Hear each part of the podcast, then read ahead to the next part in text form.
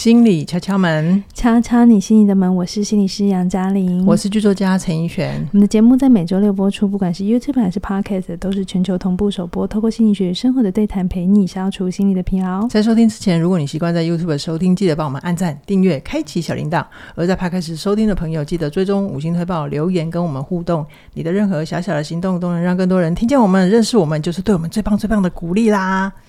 嘉玲啊，嗯、我们今天来到解忧时间，是，而且我们今天也要一次解两封哦。对，就是嗯，大家的烦恼，呃，我们尽快的回应。好好问，呃，这两封的问题面向很不一样，一个是家庭，一个是感情的。嗯，那就我们现在邀请听众跟我们一起靠近这两位朋友的困扰哈。是我来先读第一封 Vivian 的来信。Vivian 她今年二十九岁，然后工作是设计师。Vivian 说。嘉玲和怡轩老师，你们好，一直很喜欢你们的节目，特别是敲门跟小学堂，工作之余会常拿出来听。然后感谢节目，还有起点的各个线上课程，都对我的人生有很大的帮助。然后我想谈关于职涯跟家人的冲突。我是资工系毕业，那毕业后毫不呃就选择到毫不相关的美术公司就职。家人始终不能谅解我的决定。那其实我当初在念资工系的时候就很痛苦，曾经跟家人聊转系，可是因为最后家人不肯嘛，因为他们觉得这个是将来会最有前景的工作。那谈了很久，大家最最后的妥协就是我只要能够毕业，其他就随便我。后来毕业之后，呃，Vivian 会觉得完成了家人的愿望，然后又以本科本非本科生的身份进入到心目中的公司。然后 Vivian 这个理想的公司是跟美术相关、设计相关的公司。是，然后 Vivian 在事业上有很满足的成就感。不过呢，家人在他毕业，在他毕业之后，并没有履行约定。每一次 Vivian 回家，就会嫌弃他，然后会认为他抛弃了优秀的学历，然后选择一个跟他。就是他现在的薪水可能不是家人的理想状态，嗯哼，嗯，然后甚至于会直接插手 Vivian 的生涯决定，就是告诉他要继续去念职工的硕博士，或者是直接请人帮他介绍更好的关于职工的工作。然后 Vivian 他很庆幸自己早早就搬出家，不过他还是需要忍受不时的电话骚扰，就是他家人会打电话给他，然后过年那回家那几天也要忍受家人的唠叨，而。然而，然而，Vivian 发现，他虽然呃离家很多年，但是他这些痛苦丝毫没有减轻。嗯，而且只要到他快要回家那几天，就会非常的焦虑。然后他从家里面回来，他自己住的地方之后，也会焦，也也会忧郁好几天。然后 Vivian 想问的就是，为什么他已经搬出去这么久了，有点算是成功逃离了家庭，可是他看来还是受到家人的禁锢。有时候他会责怪自己，怎么连这样的状况都容都忍受不了。所以医院他不断在练习转念跟寻找治疗自己的方法，也很努力在工作上得到成就感，但是还没有办法，还是没有办法解决他心中的这一根刺。所以他很希望能够寻求老师们的建议。然后最后谢谢我们这样子。好，我先来回应一下我的看见哈。我觉得 Vivian，呃，我想跟你说，你会。这么的在乎，是因为家人真的对你很重要。你你很需要先看看见自己这一点，先接住自己。然后啊，我在听完啊看到你的信之后，我其实马上就先想到那个皮克斯的创办人、嗯、艾德卡特莫尔博士。我不知道 Vivian 或者是听众朋友你们认不认识？但我简单讲一下，这位博士呢，他其实从小就看迪士尼的动漫长大，动画长大，然后他很想当。呃，动画工程师，但是他那时候、嗯、他那个年代找不到门路，怎样可以去当迪士尼的动漫工程师？嗯，所以他就先选了一个他知道好像有机会可以去做出那个他看得看得见很很可爱的那个图的电脑工程博士这样子。嗯、所以我会觉得，嗯，或许 Vivian 可以先知道自己其实这样子做并不是只有你。你一个人，呃，这个世界上有其他人也跟你做一样的事情，而且大家都活得很愉快。嗯。你的意思是说，这个皮克斯的创始人他其实更喜欢的是说故事，对。可是电电脑或者是动动动漫的这个动画的制作制作是他的手段，嗯，对，是吗？就是不是把心力放在呃那个电脑城市上，而是这个电脑城市是否说故事的来使用的。OK，对，你要 讲清楚哦。好，好，好，是好。然后第二个，我会觉得 Vivian 可以把自己的控专注力放在自己可以控制的事情上面，比如说，可呃，你可以先问一下自己，会不会家人的声音就等于你的全世界？嗯哼。比如说我自己的经验来讲好了，当我的世界，我的外在世界变大的时候，呃，家人对我干扰的声音其实是会变小的。嗯哼。那我设身处地换到 Vivian 的立场来设想，就是如果我现在我是 Vivian，而我的世界变大了，可是家人的声音还是一样大，我猜测我自己有可能是被一种原始的生存机制绑架。那什么叫原始的生存机制呢？就是我可能还保留着小时候的呃想法跟信念，就是觉得我只要失去家人的支持，没有人照顾我就会死掉。可是实际上，就现在的年纪来讲，还有 Vivian 已经得到工作上的成就，其实这是不合理的信念。嗯哼，所以我想要邀请 Vivian 思考的就是，如果你让家人在你的心中占了很大的位置，会对现在的你有帮助吗？好，这是我的初步看见啊。OK，、嗯、好，接下来听杨老师的。我觉得怡璇的这个帮助就是蛮好的，就是去去看见家人在你心中的那个比例，嗯，有没有适当？虽然你离家了，可是他们住在你心中的大小哈、嗯。那我觉得其实，嗯、呃，我我必须回应一下 Vivian，就是虽然我们都说啊，你其实可以不要理他们啊，或者是说啊，不要太在意，理理性上、逻辑上。是合理的，好，就是你现在也有一个很好的工作，就现实层层面来看，你在你的非专业领域也有一片天地了，所以意味着你的现实的能力很不错，也没什么现实的问题。那我们现在就是回头来看，为什么跟家人、跟父母的这个关系会这么这么的困扰你？哈，我这边提供两个可能，因为我也不在 Vivian 的世界里，所以我。给大家一些不一样的思维，就是有的时候我们会觉得某件事情让我们很辛苦，是因为我们一直把焦点只放在辛苦的地方，嗯，而看不到辛苦之外还有更多的存在。是，呃，这个东西就是，月月你想一想，你跟父母之间是不是除了工作就没有好聊的了？嗯，没有其他话题可以聊。嗯，就是这当然不只是 Vivian 的。议题啊，很多时候父母亲不知道怎么跟我们连接嘛，他们连接的方法就会是让我们很逗懂啊的，嗯，所以就一直老是问啊，交男女朋友？对啊，工作。其实不是因为他们真的这么关心这些事情，有部分是他想关心你，可是他不知道从哪里关心，或者是不知道要讲什么。对对对，那。呃，就是如果你的家人对你很重要的话，而这个议题目前在生涯的选择上，你们就是死打死结，嗯，没有办法有共识的话，我会鼓励你可以创造别的连接，让你们之间除了工作之外还有别的话题。嗯。但我先说，这个前提是你跟父母之间的关系，你还爱他们，嗯，然后你还是想要跟他们有不错的关系，只是你们在这个。议题上面没有办法有共识。是我分享一个学员哦，嗯，他跟他的母亲的关系也很糟，反正就是，反正不管他做什么事情，他妈都要嫌他一下。可是他又非常非常在乎妈妈，就是那种、嗯、那种母母子关系非常黏腻的那种。嗯、好，那他平常没有跟他妈妈住，好，就跟 Vivian 很像，反正就是大部分时间就是可以自主自主，可是只要互动就是痛苦。OK，那后来有一次因缘际会，他。因为他本来就很爱自由行，也很爱玩。他有一次就是反正带着他妈出国这样子，嗯、那他是他人生第一次跟他妈妈，哎，他妈妈人生第一次出国。OK，好，他妈妈人生第一次出国。嗯、然后这个学员他就发现他妈在旅行的时候会变成跟一个在台湾完全不一样的人。真的哦，好好奇哦。就是、就是、我不知道，因为大家有应该那个经验嘛，就旅行的你跟现实里的你。真的会有点不太一样。旅行的我跟现实的我有可能不一样，但是旅行的妈妈跟现实里的妈妈 在我身上还蛮像的，他们是一样，是不是？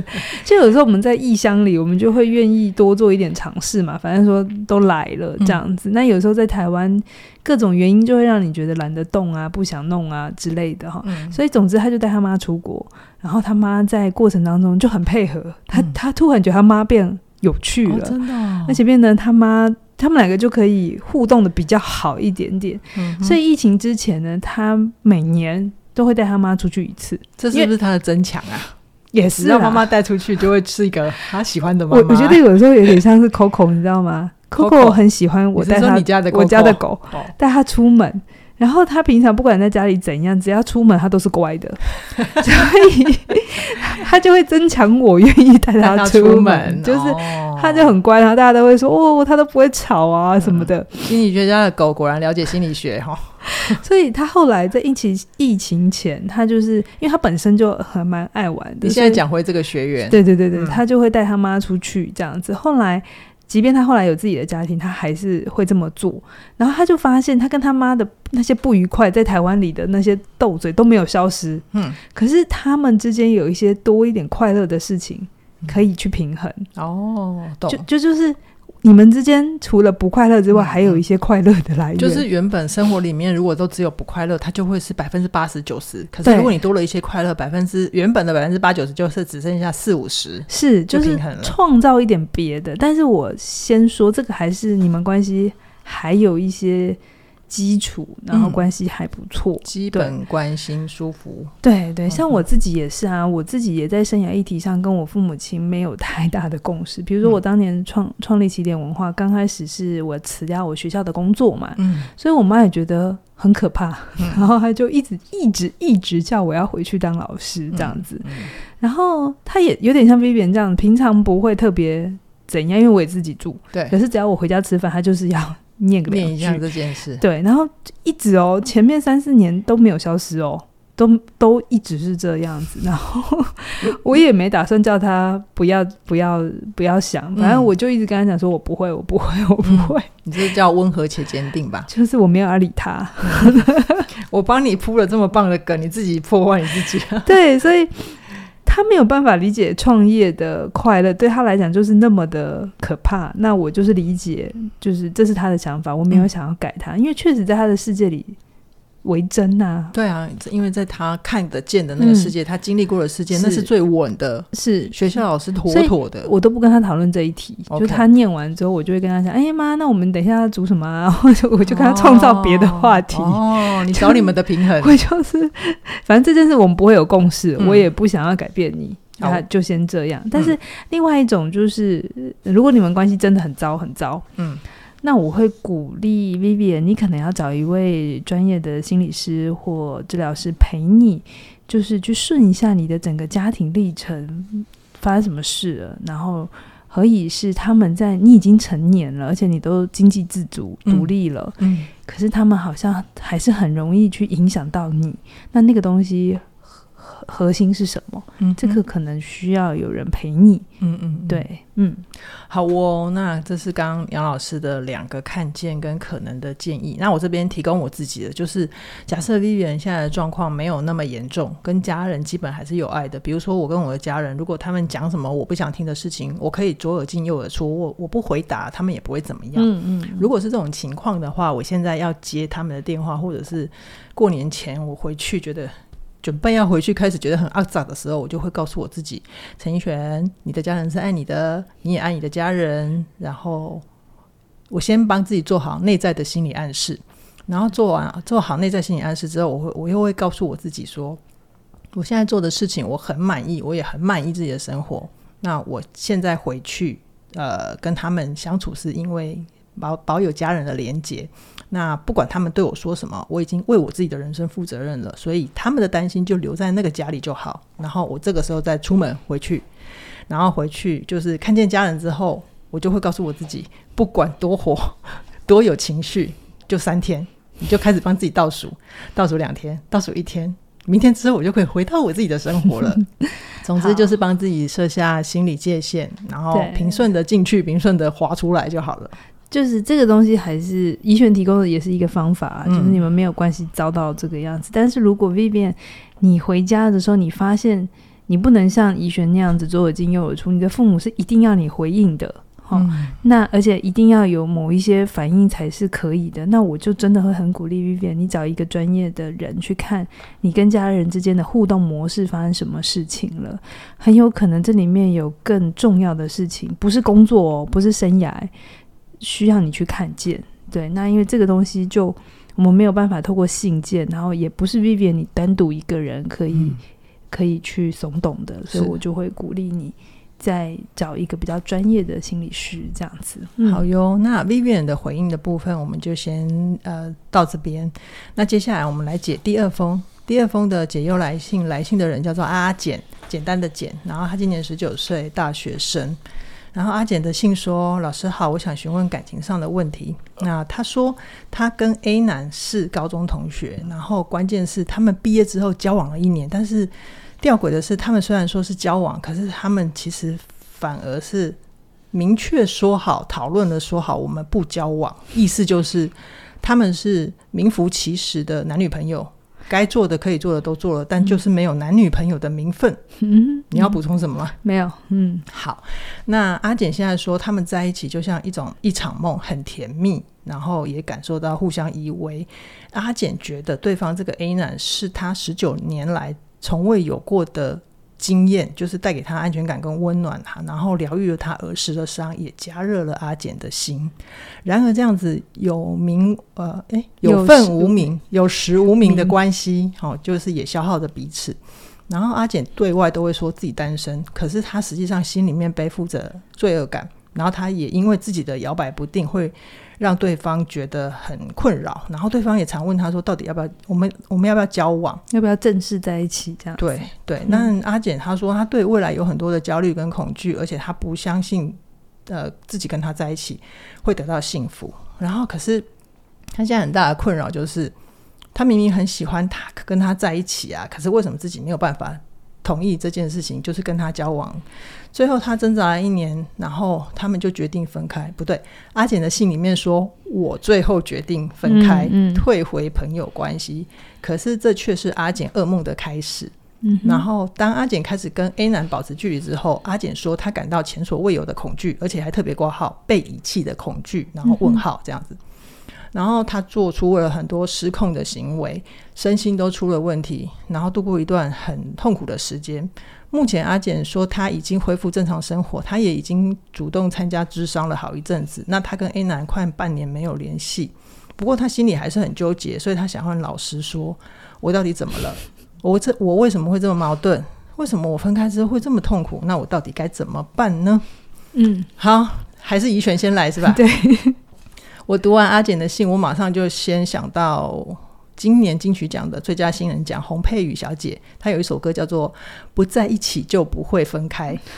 我觉得大家有兴趣的话，可以先去 Google 一下歌词啦。我觉得歌词里面就都讲得很白了哈。那我的直觉反应就是，现在的年轻朋友其实呃，对于感情的数值跟知道关系的品质的要求度都很高。那我会觉得有可能。阿简可能还太年轻，他不意识到自己很想要享受浓烈的温暖，但是不喜不想要有风险，不想要感情里面风险。特别是洪佩瑜那首歌的歌词里面有一句叫做“是不是我有一点懒，认定真爱不存在”。那这就让我想到，有可能是年轻的朋友，他可能对自己还不够自信，或者是太害怕感情伤害的风险，所以他一直下意识的不跟对方在一起，是一种自我合理化。嗯，就让自己一直处在一个安全的状态，这样子。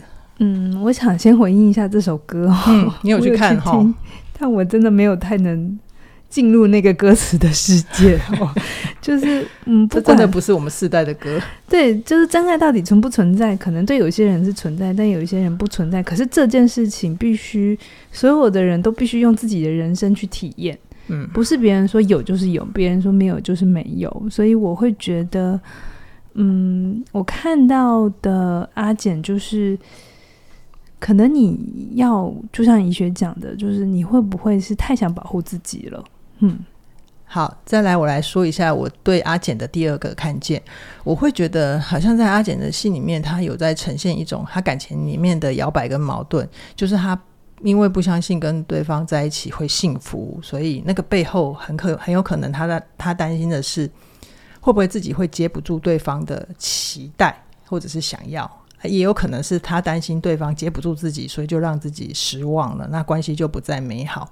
所以如果再往更深一层去探究的话，我会觉得阿简的内心可能那个自我还太小，所以没有办法想象他可以拥有很大很大的美好。你觉得他太小？对，可是我会觉得他太小的同时也太大。怎么说呢？太大，就是整篇写下来，我会感觉到。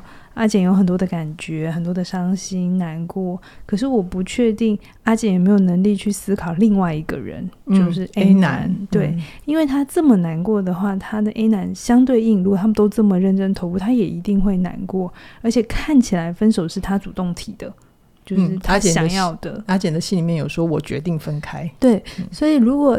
嗯，而且你在关系里都只能想自己，而无法想别人的话，换位到别人的位置的话，那代表你的自我还有成长的空间。就是你你现在就是呃，可能还在学习，除了自己的角度之外，你要有办法，同时也去想别人的立场。可是你在想别人的立场的时候，你不会失去自己的立场。嗯。这是一个成熟的过程，Okay. 就是你知道自己的，可是同时也知道别人的，嗯、可是别人不会因为你听了别人之后就没有了自己。好，好，然后再来，我会觉得为什么阿简会这么难过，是因为在我好好说再见那门课里头，我就有说，其实很多时候我们会花很多力气在怎么建立一段关系，嗯、然后都觉得结束就是啊，say goodbye 就结束，没有，嗯、你要好好的新的感情开始，你的旧的感情要结束的很很落地。嗯哼，就是如果那个分手分得很不愉快，其实它一定会影响着你，会有后遗症，一定会有后遗症。不管你是主动提的还是被分手的，那个那种很害怕。再来一次，或者那种罪恶感，嗯，其实都会影响到下一段感情。对，所以我其实觉得，阿姐，你的信里头很简单的，就是说我提了分手，就这么一段话。但是我不知道你到底怎么提的，怎么分的，是怎么说的？嗯，然后是你单方面就决定退回朋友吗？嗯，然后就忽然你就自己先把人家封锁了 之类的，不知道，我，我不知道哈，嗯，也有可能就是你说了，然后反正你们最后就慢慢慢慢没联系。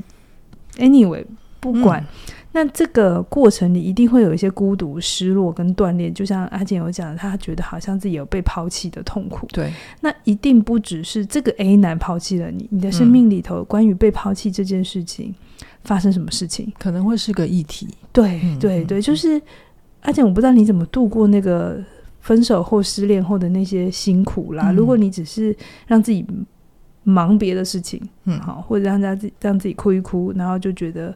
好，那这件事情就过了。嗯，然后告诉自己说啊，我们没有承诺，我们其实没有在一起，我们就只是一个好朋友分开来了，嗯、就跟毕业一样，没有什么部分的话，嗯、那我可能会说，阿简这样，嗯，不会有效果诶，因为你是真的 那么的爱过他，不会因为你假装你们不是，你们就不痛，没有男女男女朋友的名分就会比较不痛。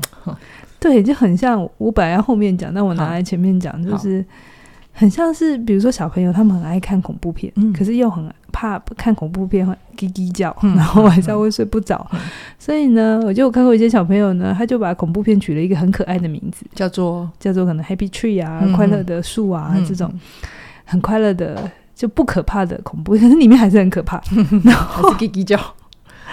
我我觉得，我觉得爱情有一种，我我觉得在读信的时候，我有一种有一种啊，我们如果分手会很痛，当男女朋友会很多的羁绊，那我们就不是男女朋友。嗯，嗯，我们不是男女朋友，我们就不会有这些。可是过程当中的爱是真的，然后在乎是真的，然后心动是真的。嗯嗯，嗯，然后却告诉自己，如果我们不是，我们没有那个名字，我们就不会受伤。嗯嗯嗯，我觉得，嗯。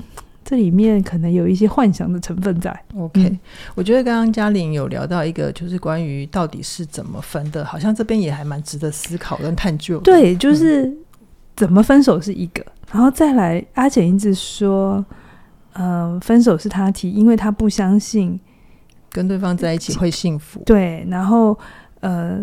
到底那个不能交往的原因是什么？对，其实我没有读到。对，我也好想知道，是有外部原因吗？比如说父母亲不同意啊，你们家世背景差很多啊，或者是说你要出国留学，男生没办法一起去，干脆就不要远距。对对对，还是单纯就真的真的就是害怕有一天会要分开，所以干脆不要在一起。嗯嗯。那如果是后者的话，我会觉得这是一个以分手为前提的交往。嗯哼，人家是以结婚为前提。的交往，而且是以分手为前提。嗯，那如果这一开始假设这个交往的假设是为真，就是以分手为前提，嗯。以因为害怕有一天会分开，所以干脆不要在一起。嗯。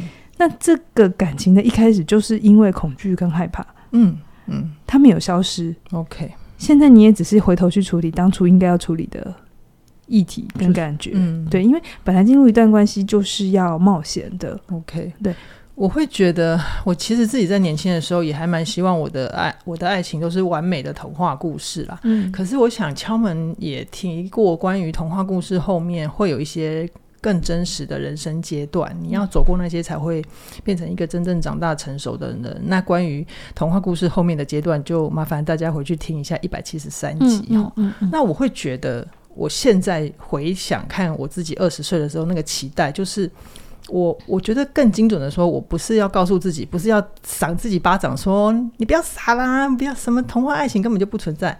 我觉得是有问题的是，一开始就追求童话爱爱情，它会是一种空中楼阁。嗯哼，重点是，呃，两个人必须要走过那三四个阶段之后，该做的功课做完了，你有成长了，那个空中楼阁会慢慢的落地。到时候，其实你你真的想要再去恢复，或者是追求童话一般的幸福，我觉得它是可能存在的，而且会很踏实。嗯嗯嗯对，所以不要问说怎么谈恋爱会不受伤，而是应该说，那如果进入关系难免就是会受伤，那我们到底有没有疗伤的能力？嗯，我们有没有就算受伤，我们还是可以学到很多事情，而且嗯知道就是说关系是怎么一回事。就是很多时候我们会相爱，会喜欢一个人，可是我们真的不知道怎么相处。是，所以我觉得回到你走过了这一招，而且很棒，你走过了一招，你终于知道哦，关系里面是什么。嗯对，而且分开都是会痛的，不管他今天是不是你男朋友，还是不是你男朋友，嗯就算不是不是友情或关系，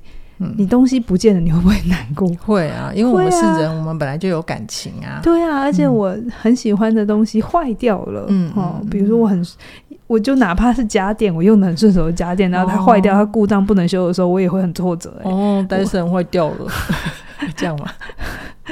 我没有那么爱戴森。好，对，所以我觉得你是人，而且你会痛苦。你最后问我说为什么你会痛苦？因为你是人呐、啊，嗯，嗯因为你就是有感情啊，嗯所以不可能你跟自己说我都做好万全准备喽，然后我们不是我们没有名分哦，嗯然后我们这样就不会痛喽。不不是的，嗯那个而且我要跟你讲，恭喜你，你长大了。嗯你是个活生生的人，然后人这种东西是一个又复杂又脆弱又敏感，嗯可是又可是也充满韧性啊，对，也充满弹性的一种生物，就是一定会再成长、再反弹回来。嗯。。所以这些东西我都鼓励阿姐，你如果现在有智商师陪你的话，蛮好的，很好，嗯。去看一看你在怕什么，你是怎么道别的，你在道别这件事上有什么样的过程，嗯对，然后你到底对感情的想象是什么？嗯嗯，我觉得阿简呃有开始在做咨商是好的，而且刚刚杨老师提醒的，就是去跟你的咨商师聊，你们当初那一段分开是有什么遗憾跟抱歉没有讲完的，其实可以让你自己更了解自己，而且也可以让这个情绪落地。但是如果现在的年轻朋友你没有阿简的资源，我们也提醒你，就是学校其实有辅导室啊，或者有很多的线上课程，或者是你看书吸收知识。说不定阿姐也是找学校的辅导师啊，呃，有可能，但他说他已经开始智商、哦，有可能是学校 辅导室的智商。哈，嗯好，我觉得我自己从年轻的时候走过来，我会觉得这些资源是帮助我们成年的拐杖。不过呢，等到我们慢慢可以自己独立的往前走之后，你是要放掉拐杖的。好，所以向内的部分，我觉得可以鼓励阿姐，你就成为自己研究的专家，用你各种可以拿到的资源去呃了解自己，然后认识自己。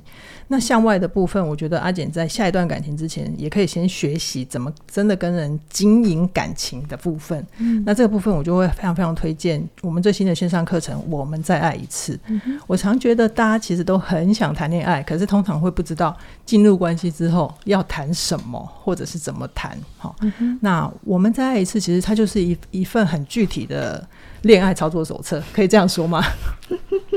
其实你参加完这门课程哈，我自己就参加完了，我就觉得哇，我当年年轻的时候，如果有这种课程，我应该会更会谈恋爱哦。应该是说更知道关系是怎么回事啊，不会总觉得是自己的错或对方的错这样子。嗯，嗯，而且我非常非常有信心，就是即便关系里面有冲突啊、伤害、撕裂，只要能够参与，我们再来一次，你都会相对的更清楚怎么让自己在关系里面去表达。去好好的倾诉，让爱回温。是，那如果你你现在呃，听众朋友，你现在有对象，可以好好练习去爱，练习去跟对方有更好的交流。但如果你没有对象的话，也会很棒的，就是让你先参加这门课程，就是在调好自己的恋爱体质。嗯，最后要提醒大家，我们再一次这门课程呢，目前只有只只要一九九九，而且在这个早鸟价只到八月二十四号的晚上九点，嗯，直到晚上九点哦。嗯、那相关的课程连接都在我们的影片说明栏里就有，那期待你加入我们，跟我们一起学习，一起前进。今天先跟你聊到这边，拜拜，拜拜。